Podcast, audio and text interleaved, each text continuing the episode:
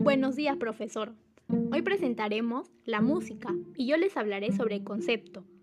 Según la definición tradicional del término, el arte de crear y organizar sonidos y silencios, respetando los principios fundamentales de la melodía, la armonía y el ritmo, mediante la intervención de complejos procesos psicoanímicos. El concepto de música ha ido evolucionando desde su origen en la antigua Grecia, en que se reunía sin distinción a la poesía, la música y la danza como arte unitario. Desde hace varias décadas se ha vuelto más compleja la definición de qué es y qué no es la música, ya que destacados compositores, en el marco de diversas experiencias artísticas fronterizas, han realizado obras que, si bien podrían considerarse musicales, expanden los límites de la definición de este arte. La música, como toda manifestación artística, es un producto cultural con múltiples finalidades, entre otras, la de suscitar una experiencia estética en el oyente, la de expresar sentimientos, emociones, circunstancias, pensamientos o ideas, y cada vez más, cumplir una importante función terapéutica a través de la musicoterapia. La música cumple una función de vital importancia en el desarrollo cognitivo del ser humano. Colabora con el pensamiento lógico-matemático, la adquisición del lenguaje, el desarrollo psicomotriz, las relaciones interpersonales, el aprendizaje de lenguas no nativas y a potenciar la inteligencia emocional entre, entre otros. Por este motivo, la música debe estar presente en cualquier plan educativo ministerial, moderno y reconocida como una disciplina imprescindible dentro de la enseñanza obligatoria. La música es un estímulo que afecta el campo perceptivo del individuo, así el flujo sonoro puede cumplir con variadas funciones, entretenimiento, comunicación, ambientación, diversión, etc. Origen término música proviene del griego mousike que significa el arte de las musas, ya que en esta antigua cultura se la suponía fruto de la inspiración divina. En esta cultura la musa encargada de inspirar a los músicos era Euterpe. El origen de la música es desconocido ya que inicialmente no se utilizaban instrumentos musicales para interpretarla, sino la voz humana o la percusión corporal, que no dejan huella en el registro arqueológico puede inferir que la música se descubrió en un momento similar a la aparición del lenguaje. El cambio de altura musical en el lenguaje produce un canto, de manera que es probable que en los orígenes apareciera de esta manera. Además, la distinta emotividad a la hora de expresarse o una expresión rítmica constituye otra forma de, si no música, sino elementos musicales, como son la interpretación o el ritmo. Es decir, la música nació al prolongar y elevar los sonidos del lenguaje. Esta teoría científica lleva siendo sostenida desde hace mucho tiempo. Filósofos y, sociólogos como Jean-Jacques, Johann Gottfried o Herbert Spencer fueron algunos de sus mayores defensores. La música griega estaba hecha para perezosos ya que no se apartó de un patrón estrófico, simplista, es decir, una estrofa que se repetía infinitamente sobre un ritmo y una melodía idénticas.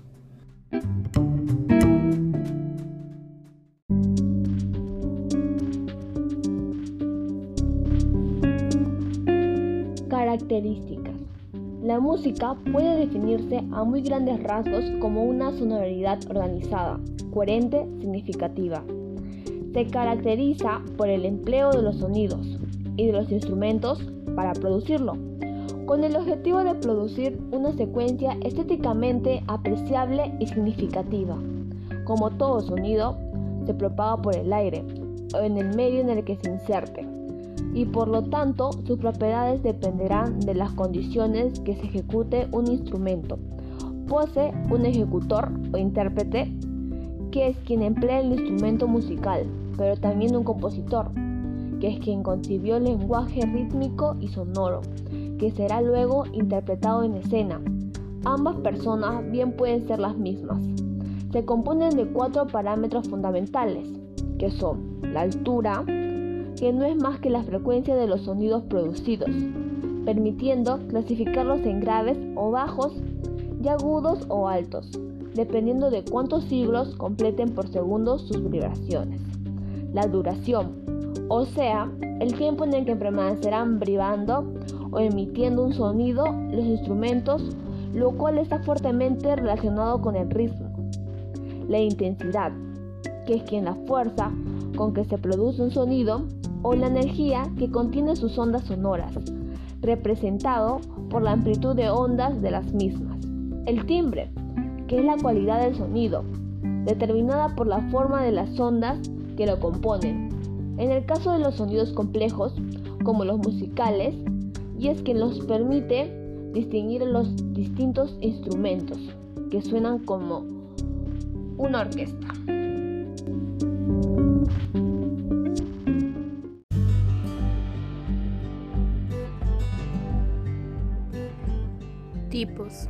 Existen muchas formas de clasificar la música, ya que se trata de un arte milenaria y de historia vasta y compleja. Sin embargo, a simple vista es posible discernir entre música popular. Este término se refiere usualmente a las manifestaciones musicales provenientes del pueblo llano, es decir, del folclore, la tradición y en ocasiones la protesta. Se caracteriza por transmitirse de generación en generación y no siempre tener un autor determinado. Suelen tener profundos vínculos con la historia local y a menudo va acompañada de baile o danza. Música académica. Diametradamente opuesta de la música popular. La música académica o clásica es la proveniente de una tradición cultural más ilícita, europea y clasicista, ya sea que provenga de los grandes compositores medievales o bien de los estudiosos y compositores vanguardistas de la música. No siempre tienen un gran público, pero sí una importante valoración dentro de la cultura. Música comercial. Se llama así a la música consumida por el gran público de manera recreativa y que impulsa mayormente la industria discográfica o musical del mundo entero. Abarca diversos géneros y por lo general es tenida en poca estima por la academia, aunque dichos criterios del elitismo musical siempre son cuestionables. Música ceremonial. En este caso, hablamos de la música que se utiliza para marcar celebraciones, rituales u ocasiones especiales sin importar su autoridad ni otros detalles, como es el caso de la marcha nupcial, la marcha fúnebre, la marcha presidencial de un país, etc. Música publicitaria, aquella que acompaña la publicidad o que sirve de cortina a programas televisivos o shows radiales. Suele ser anónima y formar parte del patrimonio de una empresa o de los productos del show no suele ser considerada música artística en absoluto. No hay que confundir los tipos de música con los géneros musicales.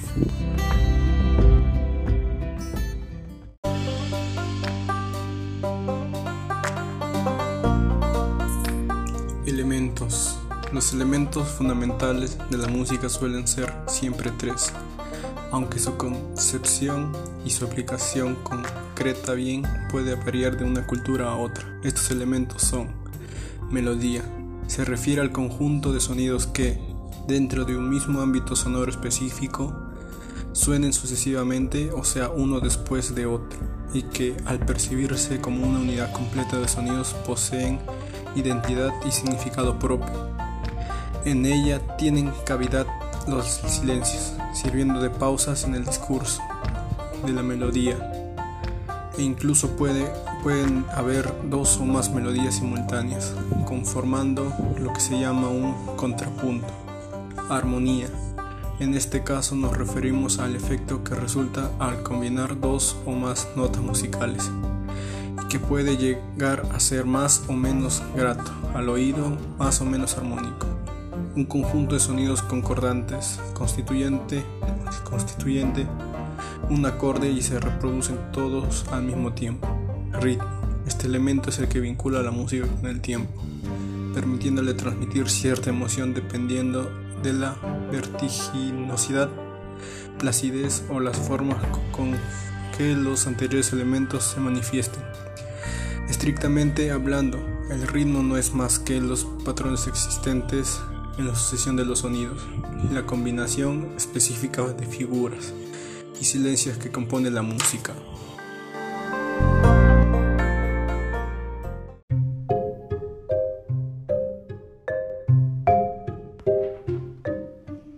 Importancia.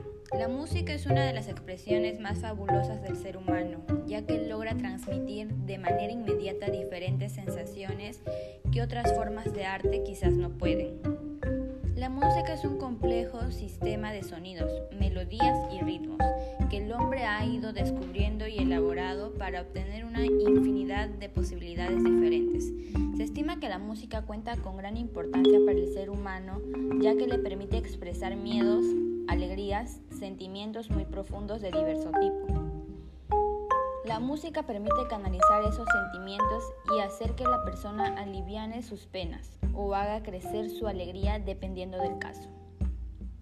La música debe aprenderse desde la más tierna edad, pues el cerebro de los niños está en desarrollo y es el momento perfecto para fomentar hábitos positivos. Entre más variedad de música escuchen y aprendan, más versatilidad de géneros les gustarán al llegar a la edad adulta. Finalmente hay un elemento social en la música. Disfrutamos de ella por la misma razón que nos gusta comer, correr y saltar. Tratarla como una frivolidad nos lleva a ser infelices. La música se mete bajo la piel Crea sentimientos intensos y recuerdos fuertes. No hay nada más básico que ella. Y al mismo tiempo no hay nada más complejo ni hermoso. La música cumple una función vital importante en el desarrollo cognitivo del ser humano. Colabora con el pensamiento lógico, matemático, la adquisición del lenguaje, el desarrollo psicomotriz, las relaciones interpersonales, el aprendizaje de lenguas no nativas y nativas y a potenciar la inteligencia emocional, entre otros.